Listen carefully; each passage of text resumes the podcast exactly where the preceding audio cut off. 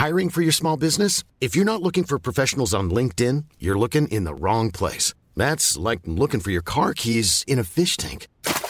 LinkedIn helps you hire professionals you can't find anywhere else, even those who aren't actively searching for a new job but might be open to the perfect role. In a given month, over 70% of LinkedIn users don't even visit other leading job sites. So start looking in the right place. With LinkedIn, you can hire professionals like a professional. Post your free job on linkedin.com slash people today.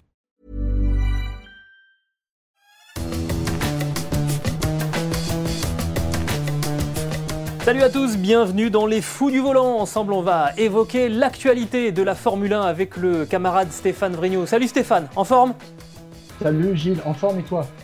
Ça va très très bien. Podcast à retrouver sur toutes les bonnes plateformes de Deezer à Spotify en passant par Acast et par Apple Podcast. N'hésitez pas à nous donner 5 étoiles et aussi euh, à vous abonner. Comme ça, vous recevrez les nouveaux épisodes directement sur votre appli chaque semaine.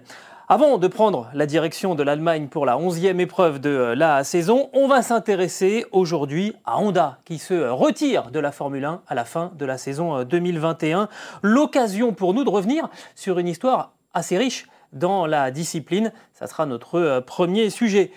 Le deuxième sujet, bah, ça sera les conséquences justement du retrait de Honda pour Red Bull et pour AlphaTauri.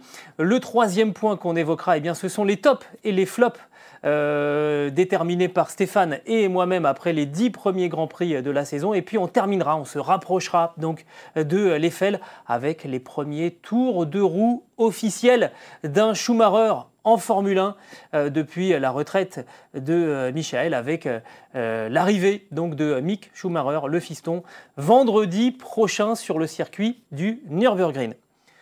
On démarre donc avec euh, ce coup de théâtre, ce coup de tonnerre même, qui a retenti dans l'univers de la Formule 1 à la fin de la semaine dernière. C'était vendredi pour être tout à fait précis.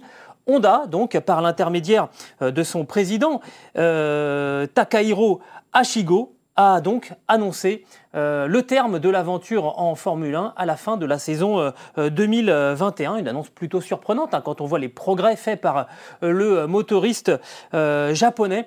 Et on a profité de cette occasion bah, pour faire le point sur l'histoire de, Honda en Formule 1 parce que Stéphane, c'est une, histoire riche, longue et finalement épisodique. Hein. Il y a quatre grandes étapes dans la présence de, Honda en Formule 1. Tu peux nous retracer ça rapidement? Oui, rapidement, Gilles, en fait, oui, c'est ça. C'est la quatrième fois en fait que Honda va quitter euh, la Formule 1. C'est une histoire en pointillé, faite d'aller-retour euh, pour des raisons différentes euh, à chaque fois. Il y a une première période entre 64 et 68 marquée par deux victoires. Donc ça, c'était intéressant pour Honda en tant que constructeur, c'est-à-dire fabricant de châssis au sens de la Formule 1. c'est là où on, on peut s'inscrire au championnat du monde de Formule 1. Ils sont venus en 83 pour une raison précise, le défi du turbo, euh, qui avait ouvert euh, Renault, euh, dans lequel s'était engouffré aussi Ferrari, et c'est un exercice de style très intéressant pour les ingénieurs japonais, puisque cette firme, en fait, aime bien envoyer ses jeunes ingénieurs sur le front de la Formule 1 de la compétition pendant quelques années, et puis ensuite les remettre au, au produit avec les codes en fait de la Formule 1.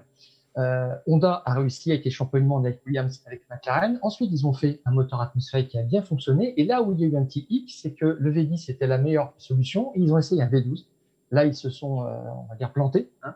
Euh, la dernière année chez, McLaren en 92, ils sont partis. Ils sont venus avec Barr dans les années 2000. Et de nouveau, ils ont quitté la Formule 1 lors de la crise des subprimes fin 2008 sur un constat, je dirais, d'échec ils ont raté un petit peu euh, l'opportunité que lui offrait l'histoire, puisque c'est Braun en fait qui a récupéré l'écurie, qui l'a racheté pour un, une libre sterling symbolique, je crois, et qui était champion du monde. Et ensuite, ils sont venus avec euh, McLaren et ça s'est pas très très bien passé. Ils avaient 10 ans de contrat, 2015-2024 normalement, et au bout de trois ans, tout le monde euh, a compris qu'il fallait se séparer. Et là, ils sont allés chez Red Bull. C'était euh, ça passe ou ça casse. Euh, ça a gagné grâce à Verstappen l'année dernière. Ils avaient un contrat de deux ans, 2019 et 2020, qu'ils ont prolongé pour 2021. Et là, après, la grande question, c'était qu'est-ce que faisait Honda? Et bien, ils ont décidé, là, euh, brutalement, je dirais, de se retirer. Alors brutalement, euh, on ne sait pas trop en fait, parce qu'apparemment, euh, Honda aurait déjà commencé à, prévenir Red Bull euh, qu'on allait, se retirer, ou en tout cas revoir la stratégie. Il y avait quand même un indice fort de la part de la firme japonaise. Il y a un problème d'image là du côté de, chez Honda parce qu'on se souvient hein, des débuts très très très difficiles de la dernière arrivée de, Honda en, Formule 1 à l'époque, donc chez McLaren avec Fernando Alonso qui avait quasiment dit que c'était un moteur de, GP2 euh, qu'il avait dans sa, dans sa, dans sa voiture. Euh, est-ce que pour toi c'est la fin euh, d'une façon de travailler en, en, Formule 1 en étant simple motoriste comme l'a fait, comme l'a fait Honda? Alors, tu parles de l'image. D'abord, Gilles, c'est vrai que c'est très, très important parce que tu as parlé de moteur de GP2. Euh, Alonso, sur un coup, de, un coup de sang, avait fait subir une humiliation à Honda, euh, à Suzuka en 2015 en disant mais euh, ah, moteur GP2 en, en, grognant à la radio, c'était en direct, c'était un désastre absolu. Et ce qui est un petit peu embêtant finalement, c'est que quand l'histoire ne se termine pas bien avec un titre de champion du monde, quand on s'en va, qu'on retient plus, c'est euh, des, des couacs comme, euh, comme celui-ci. Malheureusement, c'est un petit peu ça. C'est une histoire, Honda, c'est un petit peu une histoire inachevée en Formule 1. Et ce que je retiens, c'est ce euh, moteur de GP2, GP2 Engine, qui avait lancé Alonso, qui avait fait beaucoup de mal et il l'a regretté. Il a dit qu'il l'avait regretté il n'y a pas très très longtemps. Alors, concernant l'image. Ah, surtout quand il a voulu faire les 500 miles avec Honda. c'est surtout là qu'il a regretté. Je dirais en fait que en termes d'image, ce qui est important, c'est ce qu'ils avaient réussi euh, dans les années 80, c'est qu'ils s'étaient associés à des bons fabricants de châssis, Williams et euh, McLaren et Lotus. Et surtout, ils étaient venus avec euh, l'idée aussi de développer leur notoriété, par exemple, au, Brésil. Ils voulaient absolument avoir Senna. Ils avaient eu Piqué chez Williams en 86 et 87, ça ne leur suffisait pas. ils voulaient Senna aussi, donc ils avaient pris la place du moteur Renault chez Lotus. Et puis, ils avaient aussi travaillé l'image à la maison en imposant un pilote japonais, Satoru Nakajima. Donc ça, c'était une très très bonne chose. Je dirais que du point de vue euh, de l'image, ils pouvaient travailler là-dessus. Malheureusement, ils sont venus en 2015 d'une façon un petit peu rapide. Et là, il fallait réactiver une filière de pilotes, avoir un pilote du cru pour le lancer en Formule 1. Il fallait du temps. Euh, ils avaient fait ça aussi avec Takuma Sato chez Bar au, au début des années 2000. Ça fonctionnait très très bien, moi je trouve. Et euh, euh, Takuma Sato, d'ailleurs, s'était rendu populaire avec un podium euh, à Indianapolis en, en, Formule 1. Et puis là, en fait, le pilote emblématique qui reste de, des années qu'on vit là, c'est Takuma Sato. Il y a, on peut pas dire autrement. Takuma Sato qui a gagné pour la deuxième fois Indy 500 cette année après 2010. Voilà. Donc c'est ça qui, qui, reste. Et du côté de la Formule 1, bah, si Verstappen gagne, il est pilote euh, néerlandais, ça leur apporte pas grand-chose. C'est une star certes, mais c'est pas la même chose que dans les années 80 euh, ou même avec Sato. C'est un petit peu c'est un petit peu terrible ce que tu dis parce que au final euh, l'association entre Red Bull et Honda, elle est deuxième du classement des constructeurs en ce moment. Il n'y a que Mercedes qui arrive à faire, à faire mieux. Cette association entre un fabricant de châssis et un motoriste, euh, qui se faisait qui avait vraiment très très bien fonctionné à la fin des années 80 et au début des années 90, elle peut fonctionner, on le voit, hein, euh, s'il n'y avait pas Mercedes, euh, Red Bull dominerait le, le, championnat. effectivement, où je te rejoins, c'est qu'il y a effectivement un déficit aussi, aussi d'image. C'est clair que quand on est motoriste, un moteur, on le voit surtout quand il a un problème. Euh, on ne le voit pas trop quand ça, quand ça marche. Ça fait moins de fumée, un moteur qui, qui fonctionne. Et puis en termes de, en termes de pilote, c'est clair que d'un côté, il y a Takuma Sato qui gagne pour la deuxième fois à, Indianapolis. De l'autre, il n'y a pas de pilote japonais en, Formule 1. Yuki Tsunoda va sans doute arriver la, la, saison, euh, la saison prochaine. Et, c'est peut-être un tout petit peu trop, trop tard. Est-ce qu'ils ne sont pas en train de nous refaire le coup de, 2008 On se souvient que fin 2007, Honda engage euh, Brown et, pas de Fry pour faire la voiture. C'est trop tard pour le, pour le modèle 2008. Et puis à la fin de la saison 2008, alors que les deux hommes ont pu faire une très très bonne voiture, on le saura euh, l'année suivante, bah, finalement Honda se retire. Est-ce que Honda risque pas de se retirer au moment où il y aura un, espoir euh, japonais et au moment où peut-être euh, les résultats vont vraiment tomber chez, chez, Red Bull? C'est compliqué. Oui, alors pour l'instant, ils disent qu'ils s'en vont je reviens juste sur le fait qu'effectivement, Honda, c'est un petit peu aujourd'hui l'impasse que représente pour tout motoriste une application en, Formule 1. Et c'est là la complexité de la chose. exister en tant que partenaire technique, c'est-à-dire qu'on met beaucoup de budget sur du développement, on n'a pas de sponsor autour. parfois même, on, on, apporte un budget, ce qui avait fait Honda, ce qui avait coûté très très cher à McLaren en disant on, vous donne des sponsors, on vous apporte des sponsors pendant deux trois ans, on, apporte une, somme complémentaire pour, euh, vraiment euh, vous, assurer vos, arrières au plan financier. On, a vu que quand ils sont partis, euh, McLaren était à genoux. la preuve, c'est que cette année, ils ont contracté un, prêt supplémentaire pour survivre. Donc ça, c'est complexe. C'est aussi un petit peu une question d'image, de visibilité dans le paddock, par exemple quand on est motoriste, on n'a pas d'hospitalité, on est hébergé par son équipe. Du point de vue politique, on n'a pas le droit de vote. Dans les grandes décisions, on n'est pas intervenant, on n'est pas signataire des accords Concorde, on n'a on a quasiment rien à dire, on le dit à travers ses équipes. c'est peut-être de, ce côté-là qu'il va falloir réfléchir, effectivement, pour faire venir d'autres motoristes. Et pas de revenus, oui, comme tu le dis. Tout à fait. Et on n'a pas, de, pas de revenus propres qui sont redistribués par le promoteur de la Formule 1. Et dans tout ça, je dirais que Honda n'a pas tellement maîtrisé finalement son, ses retombées. Euh, c'est terrible, mais euh, quand on perd, en fait, c'est le motoriste qui perd, et quand on gagne, c'est surtout l'écurie. Et là, en l'occurrence, tout le monde sait que c'est Verstappen qui a gagné euh, à Silverstone, et c'est Pierre Gasly qui a gagné à Monza. Donc là, c'est un petit peu compliqué alors que finalement, Honda reste le seul constructeur depuis l'ère hybride, en tout cas le seul motoriste à avoir gagné avec deux équipes différentes, hein, donc Red Bull et, et Alpha Tauri.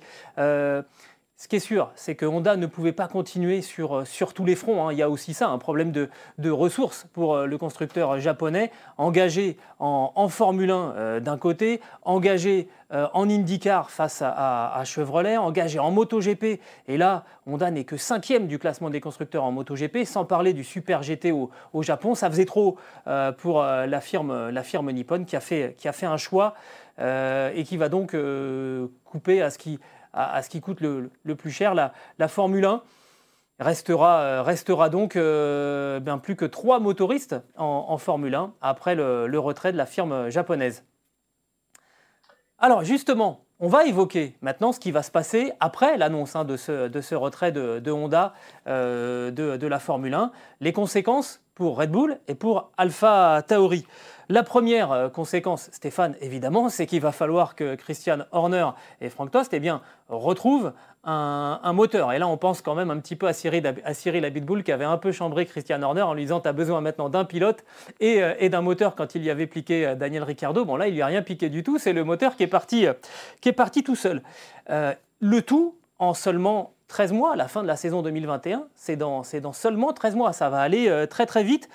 On a identifié, Stéphane, tu es d'accord avec moi, quatre pistes. La première d'entre elles, euh, c'est peut-être la plus simple, euh, c'est simplement un, transfert de, technologie, continuer à utiliser un moteur Honda, éventuellement rebadgé. En tout cas, chez Honda, on a dit qu'on était prêt à, travailler dans cette, hypothèse. Oui, et il va falloir se décider très très vite sur cette option. Tu l'as dit, euh, Gilles, 13 mois, c'est très court, c'est demain en Formule 1. D'autant plus que euh, Red Bull a dit qu'il se doutait un petit peu de certaines choses. Euh, il y a une chose qui m'avait fait tiquer, c'est que autour de Sochi, je crois que c'était juste avant, euh, Honda avait dit qu'il ne développerait plus le moteur d'ici la fin de la saison 2020. Donc ça veut dire que quand on veut faire encore un meilleur moteur en 2021, c'est pas très cohérent.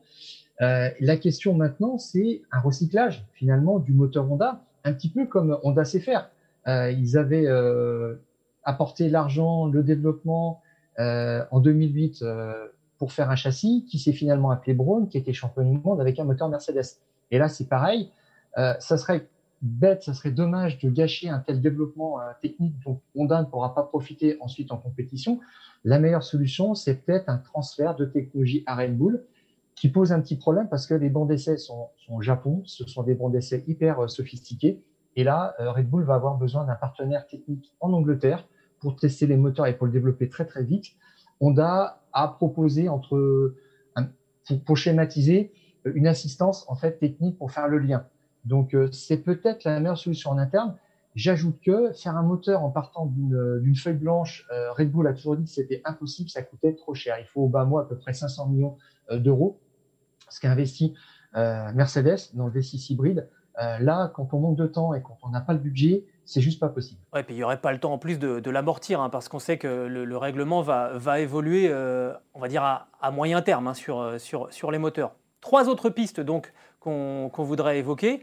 Euh, évidemment les trois autres motoristes qui sont actuellement en activité en, Formule 1, Mercedes, Ferrari et, Renault. On commence par euh, Mercedes. C'est la valeur sûre. Mercedes, c'est le moteur de, référence euh, en, ce moment en, Formule 1.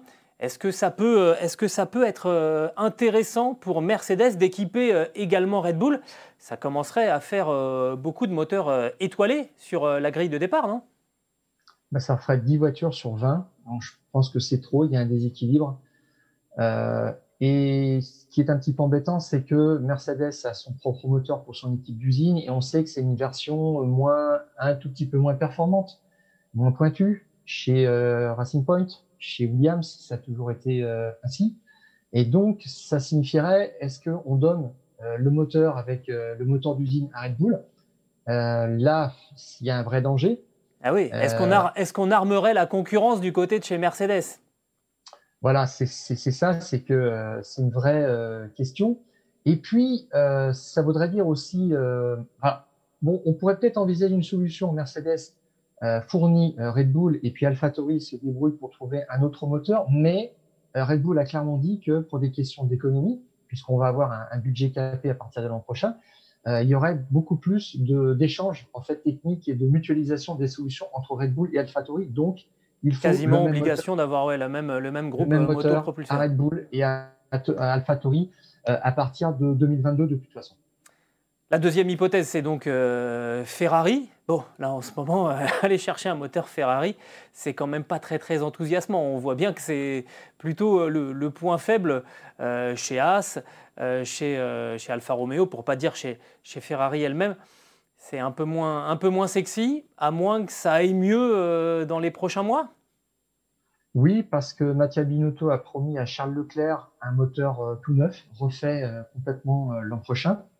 Le seul problème, c'est qu'il faut que ce moteur fasse ses preuves sur quelques grands prix et ça me paraît difficile pour Red Bull d'attendre l'échéance du mois de mai-juin pour euh, installer un moteur, sachant que euh, les études de la voiture 2022 euh, sont déjà lancées. Il faut, il faut les rectifier au plus vite pour intégrer le, prochain moteur. Donc là, c'est plus le temps qui va manquer pour récupérer un moteur Ferrari. Et c'est vrai que la question de la puissance se pose clairement. Alors la solution finalement la plus, plus crédible, mais qui n'est pas la moins croustillante quand même, bah, c'est de retourner chez, chez Renault, parce que Renault a sa propre équipe est également le motoriste de, McLaren, mais à la fin de la saison, euh, l'équipe de Andrea Seidel va se tourner vers, euh, vers Mercedes. Donc finalement, Renault sera tout à fait euh, capable de fournir des moteurs à, à, Red Bull. Euh, j'évoquais hein, le petit échange qu'il y avait eu, les temps très très difficiles entre Red Bull et, Renault à la fin de la cohabitation, de la collaboration même entre les, entre les deux équipes. Il y avait des, problèmes moteurs chez, chez Renault, Verstappen qui se plaignait, Christian Horner qui n'épargnait pas Cyril Abitbull et puis finalement Abitbull y avait piqué Daniel Ricciardo il y avait dit maintenant il faut que tu trouves un moteur et, un pilote. Est-ce qu'il va attendre comme ça à l'entrée de l'hospitalité que Christian Horner euh, vienne, vienne, le revoir? Moi, j'ai le sentiment, Stéphane, qu'en Formule 1, euh, c'est un peu comme dans le monde des affaires. Hein. C'est le business qui, qui décide. Il n'y a pas de sentiment et que si c'est l'intérêt et de Red Bull et de Renault, l'association se, se, refera et on fera euh, semblant d'oublier les mots un petit peu durs qui se sont dits par, par le passé. Est-ce que tu partages ce sentiment? Oui, Gilles, et tout est possible en Formule 1. Alonso est bien revenu euh, chez McLaren du temps de Randonis, alors qu'il était parti pour ça et qu'il avait planté l'écurie et qu'il avait révélé des choses qui l'avaient compromise dans l'affaire d'espionnage euh, fin 2000, euh, courant 2017. Donc tout est possible. Et j'ajoute que pendant la crise du coronavirus, des techniciens de Renault sont allés travailler chez Milton Keynes pour designer, fabriquer du, matériel médical pour, pour aider euh, voilà, la population, les malades, le monde médical. Milton Keynes, c'est là où sont. Milton c'est là où est installé l'atelier de, l'atelier de, de, Red Bull.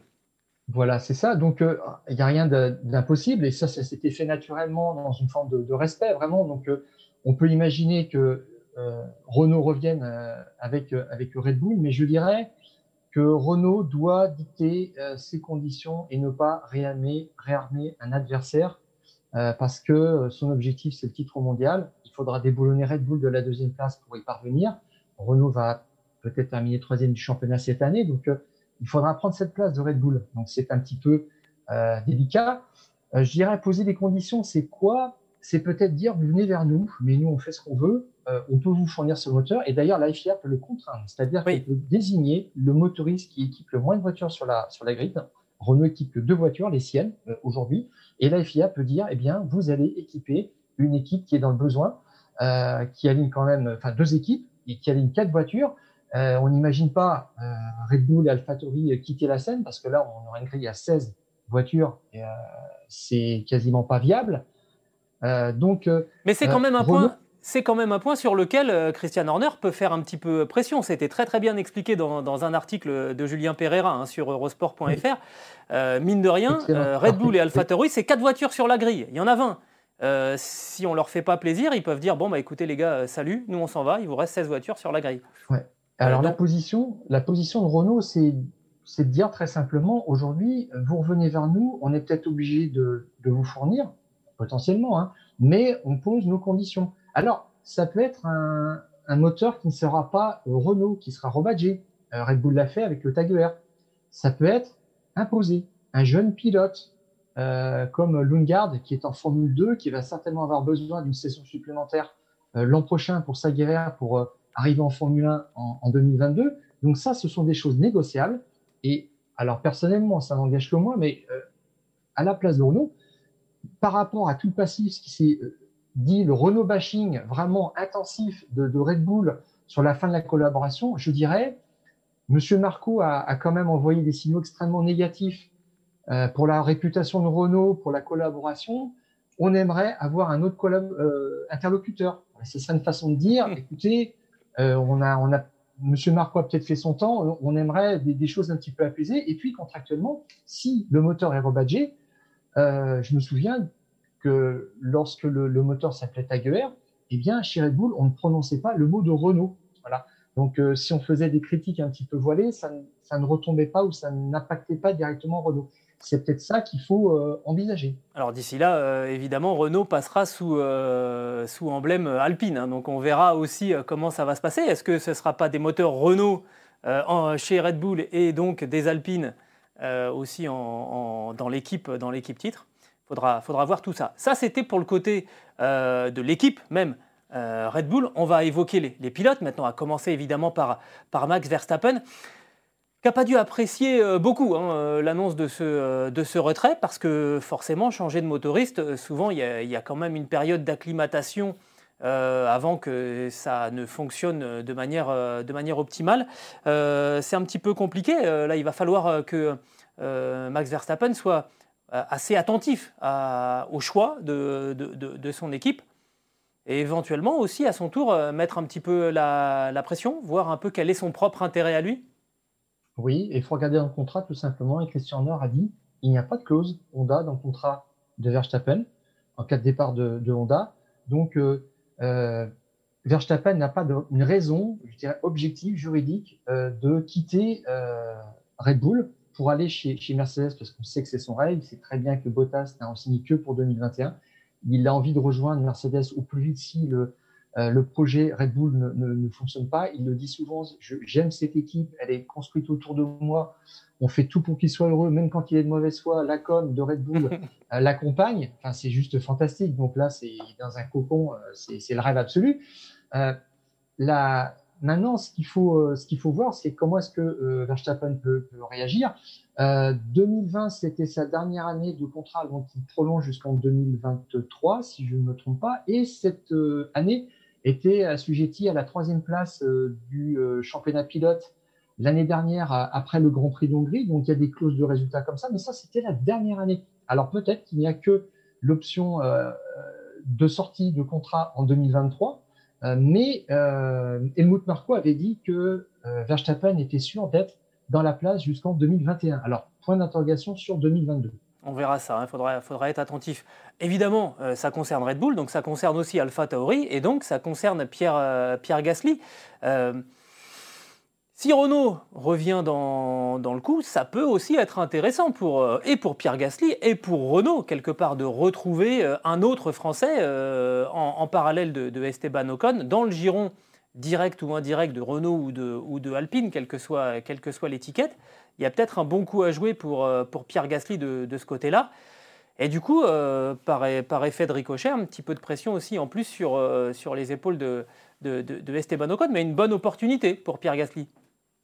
Oui, je pense, parce que ça permettrait. Alors, il faudrait que le moteur s'appelle Renault chez, chez AlphaTauri, ce qu'on peut imaginer aussi un moteur badgé chez Red Bull et un moteur Renault pour faire de la com autour de Pierre Gasly, parce que ce qui est important finalement, là où Renault a passé ses plus belles années avec Red Bull, c'est avec Sébastien Vettel de 2010 à 2013. Et on va dire les choses clairement, ça faisait vendre aussi des voitures euh, en Allemagne. Ça participe à la notoriété et ça, c'est très important. Aujourd'hui, enfin, quand il y avait euh, Max Verstappen euh, et puis avec son, moteur Renault, je suis pas sûr que ça faisait vendre des voitures aux Pays-Bas. En tous les cas, c'est pas ce qui boostait le chiffre d'affaires de Renault globalement. Ça. Et par contre, ça aurait du vrai sens parce qu'on voit d'un côté, on aura l'image Alpine Alonso et on va travailler là-dessus. Je pense pas que Renault va communiquer directement sur Alonso, mais vraiment sur la marque Alpine, le lien Alpine-Alonso euh, pour lancer euh, l'écurie l'an prochain, qui aura un moteur Renault, qui sera badgé Renault.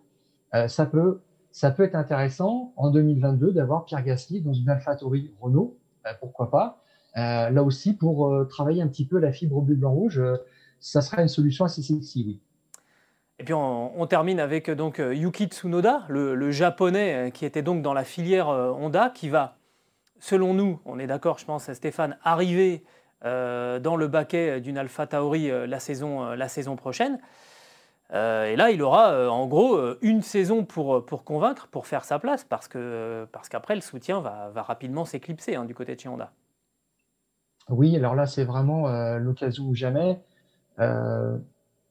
si Honda rate en plus ça, euh, ils auront finalement tout raté. Euh, ils ont essuyé les plâtres avec euh, McLaren, ils ont essayé de mettre des choses en place. C'est vraiment dommage parce que ça fonctionne. il faut redire, ils s'en vont parce que ils veulent atteindre la neutralité carbone à, l'horizon 2050, ce qui sous-entend des, des, budgets de l'investissement sur le plan industriel et c'est pour ça qu'ils coupent le budget de, la Formule 1. Bon, mais oui, il faut mettre Tsunoda en Formule 1 qui arrivera peut-être à faire sa place ensuite, ou alors avec un petit budget euh, Honda euh, discrètement, voilà, euh, sur à travers un sponsor sur sur la voiture, et peut-être que tout le monde sera content chez AlphaTauri. Oui. Voilà donc pour les conséquences pour Red Bull, AlphaTauri et donc pour les pilotes qui, qui vont avec de ce retrait de, de Honda. Alors, on a fait 10 Grands Prix depuis le début de cette saison particulière 2020 euh, et on a eu envie avec euh, Stéphane de vous proposer euh, nos tops et, nos flops. On va se limiter à trois chacun et on va essayer de faire, faire vite, hein, pas vous, vous emmener dans un, tunnel. Le, premier top, bah, c'est d'abord aux organisateurs et aux équipes. Aux organisateurs parce que d'abord, établir un calendrier comme ça en quelques, en quelques semaines de 8 Grands Prix. Euh, déjà, on se demandait si c'était si faisable. Non seulement on a réussi à aller jusqu'à 8 Grands Prix, mais on le disait, on en a fait 10, il y en a 17 au, programme. Le protocole sanitaire a vraiment fait office de référence pour de nombreuses autres disciplines, euh, que ce soit sportives ou même culturelles. Donc ça, déjà, un grand coup de chapeau aux, organisateurs, aux équipes, hein, parce que les, les triples manches, c'était quand même compliqué pour le, pour le personnel. Stéphane, je pense qu'on est d'accord là-dessus. Ce premier flop, on l'a en commun, c'est venu naturellement. On ne peut que saluer les organisateurs de, de, cette Formule 1 qui ont réussi à, s'adapter. Ce premier top, tu veux dire, Gilles, oui, euh, la Formule 1 a été euh, un championnat pilote, en fait, dans la démonstration qu'un protocole sérieux, strict, euh, respecté, peut rendre un championnat viable. un paddock, c'est 2000 personnes. C'était un défi gigantesque. On a été rassuré au bout de deux week-ends. Ça continue. Euh, Perez a été seul euh, positif au Covid euh, pour deux grands prix. Pour le reste, ça s'est quand même bien passé. Alors, je te donne mes deux autres tops et puis tu me donneras toi aussi tes, deux autres tops. Les autres tops, pour moi, c'est évident, c'est Lewis Hamilton hein, qui va peut-être aller chercher sa 91e victoire en Formule 1 euh, lors du Grand Prix de, de, l'Eiffel, qui va peut-être aller chercher son septième titre de, champion du monde.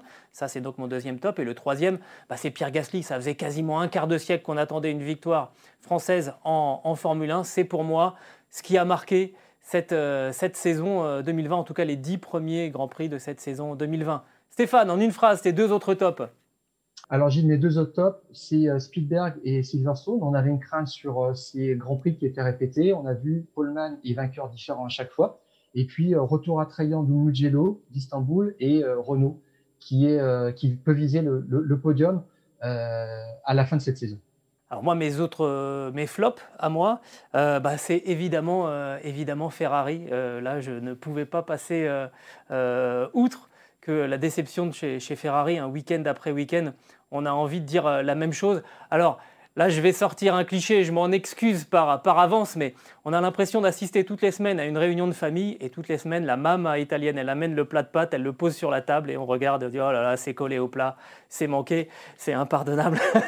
mais c'est comme ça, la Scuderia en ce moment n'arrive pas à faire, à faire des pâtes al dente, à faire une SF1000 al dente on aimerait bien que ça, se passe bien. Mes autres flops, Racing Point, on l'avait annoncé comme un épouvantail. Finalement, il fait pas bien peur, cet épouvantail, euh, épouvantail rose. Euh, et puis enfin, le retrait de Honda dont on a parlé un petit peu plus tôt dans, notre podcast. Et c'est évidemment pas une bonne nouvelle pour, euh, la Formule 1. On aurait bien aimé rester avec un, quatrième motoriste en Formule 1. Alors, mes deux autres tops, c'est euh, les limites de la piste que les pilotes ont du mal à respecter, ce qui génère des chronos annulés en qualif, des pénalités qu'on comprend pas bien, qui arrivent en retard.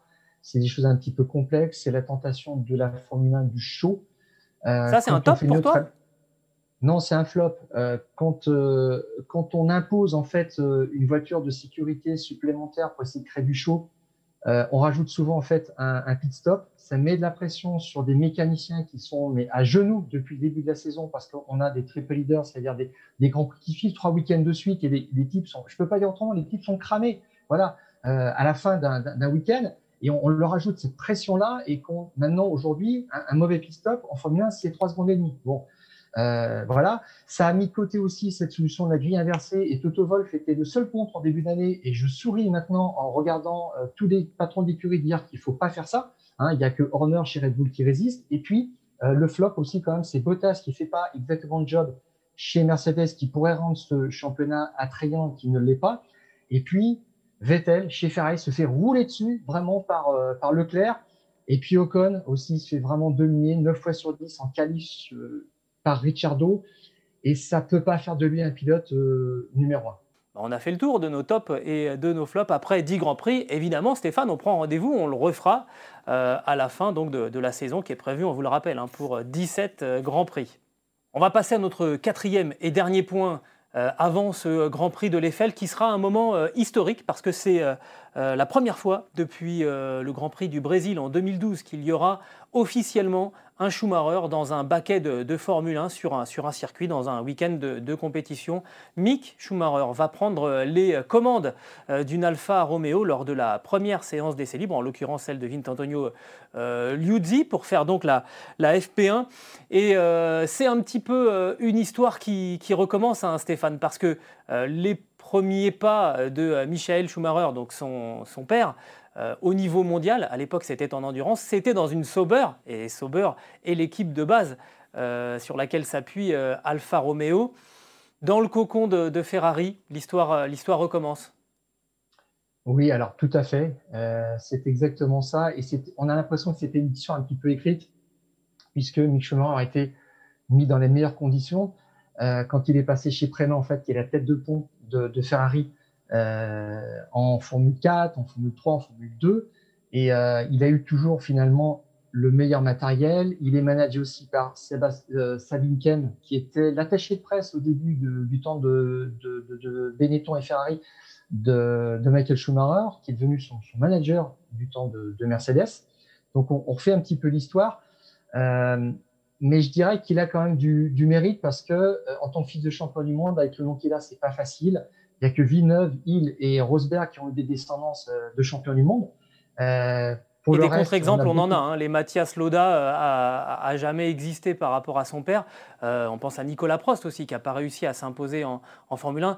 Qui est venu sur le tard en sport méca, mais effectivement, qui est un petit peu plafonné. Bon, c'est un petit peu plus normal. Piquet Junior euh, oui, Donc il s'est illustré autrement, lui. oui, c'est ça. À Singapour en 2008 avec le, Crash Gate. Euh, Schumacher, il a visé la régularité. Il, euh, il, va être champion de Formule 2, je pense, euh, avec une fin de saison en, boulet de canon, comme il avait fait en Formule 3. Parce que euh, Dan Pictum avait trouvé un petit peu bizarre à l'époque et ça avait fait un petit peu de, des vagues. Mais il a, entre guillemets, que deux victoires, Monza et, euh, et Sochi, euh, mais surtout, il a rentré 17 fois dans les points sur, euh, sur 20. Il a 10 podiums, donc lui, il a misé sur la régularité. Il avait sa super licence depuis 2018. C'est pas facile maintenant d'avoir une super licence, donc tout ça, c'est amplement mérité. Euh, je trouve qu'on a tous envie, on est tous curieux de voir la suite de l'histoire. Sauf que maintenant, euh, alors jusque-là, euh, on avait Mick Schumacher dans une Formule 1. Alors c'était euh, au Mugello avec la monoplace de, 2004, hein, celle pilotée par son père Michael. Il a fait une séance à, Fiorano avec un modèle de, 2018. Bon là, c'était un peu plus pour, pour la préparation, mais j'ai envie de dire, Mick Schumacher dans une Formule 1, jusque-là, c'était pour la photo. Là, vendredi, c'est pour le chrono. Alors, c'est pour le chrono, c'est pas un cadeau. Euh, une piste le vendredi matin est toujours sale. Euh, on fait des tours, on passe de train de pneus, on fait des longs runs. On essaie de pas faire de, de, bêtises. On y va pour 25-30 euh, tours. Euh, surtout, il va y avoir une pression absolument gigantesque, je pense. Et puis, un, un changement de décor radical quand il va rentrer dans le garage euh, d'Alfa Romeo. Euh, en Formule 2, il a 12 euh, membres euh, d'équipe autour de lui. Là, il en aura 30 rien que dans son garage. C'est extraordinaire, c'est voilà, presque x3. Ce qui est marrant, c'est qu'il va travailler aussi un petit peu avec des gens qui officiaient déjà avec son père en, Formule 1 du temps de, de Ferrari. Donc, c'est encore, on revient sans arrêt à ça. Ça va lui courir après pendant, pendant un moment. Mais je pense qu'il va gérer tout ça très très bien parce que c'est un pro de la com depuis toujours. Il a vraiment été formé à ça et ses interviews exclusives sont même plus rares que celles de son papa du temps euh, de sa gloire. Et puis c'est c'est pas un endroit anodin, hein. c'est quand même euh, sur le circuit du, du, Nürburgring. Alors pas sur la boucle nord évidemment, ça fait longtemps hein, que la Formule 1 ne va plus sur, sur ce circuit, sur le circuit de, Formule 1 du, du, Nürburgring, mais c'est finalement pas très loin euh, du giron naturel des, des, Schumacher. C'est évidemment en Allemagne, il y aura du public, hein. on parle de, de, 20 000 spectateurs autour de, de ce Grand Prix. Eh, ça va quand même être euh, un premier pas euh, en, Formule 1 officiel.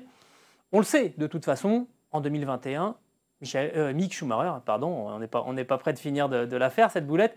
Mick Schumacher, en 2021, il sera chez Alfa Romeo. On est d'accord là-dessus? C'est un secret de polichinelle.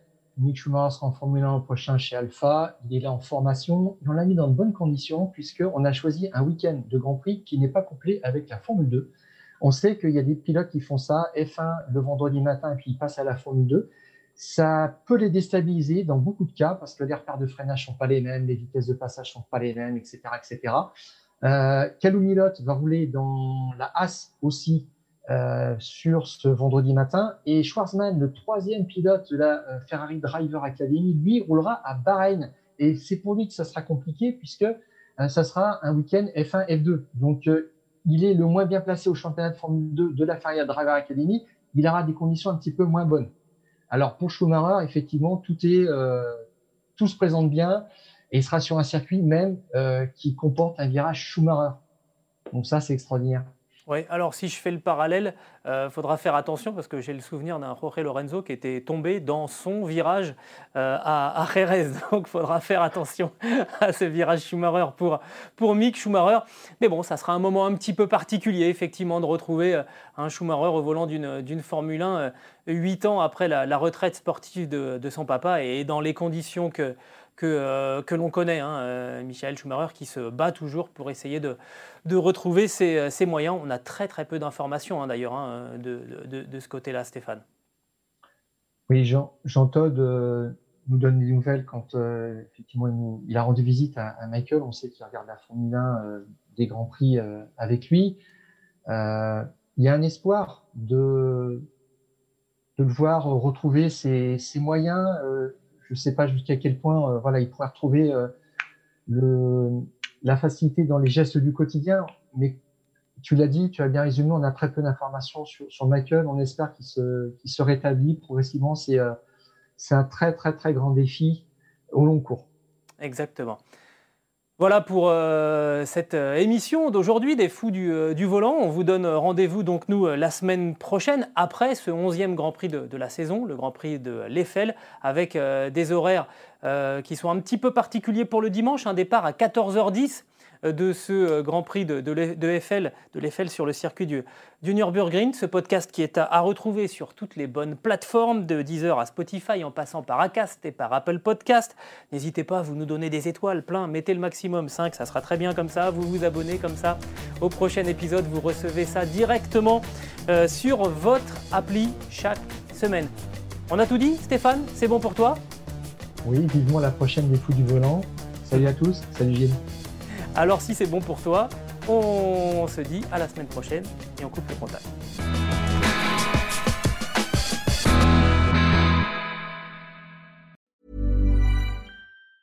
Hi, I'm Daniel, founder of Pretty Litter. Did you know cats tend to hide symptoms of sickness and pain? I learned this the hard way after losing my cat, Gingy. So I created Pretty Litter, a health monitoring litter that helps detect early signs of illness by changing colors, saving you money and potentially your cat's life. Pretty Litter is veterinarian developed, and it's the easiest way to keep tabs on your fur baby's health right at home. Go to prettylitter.com and use code ACAST for 20% off your first order and a free cat toy. Terms and conditions apply. See site for details.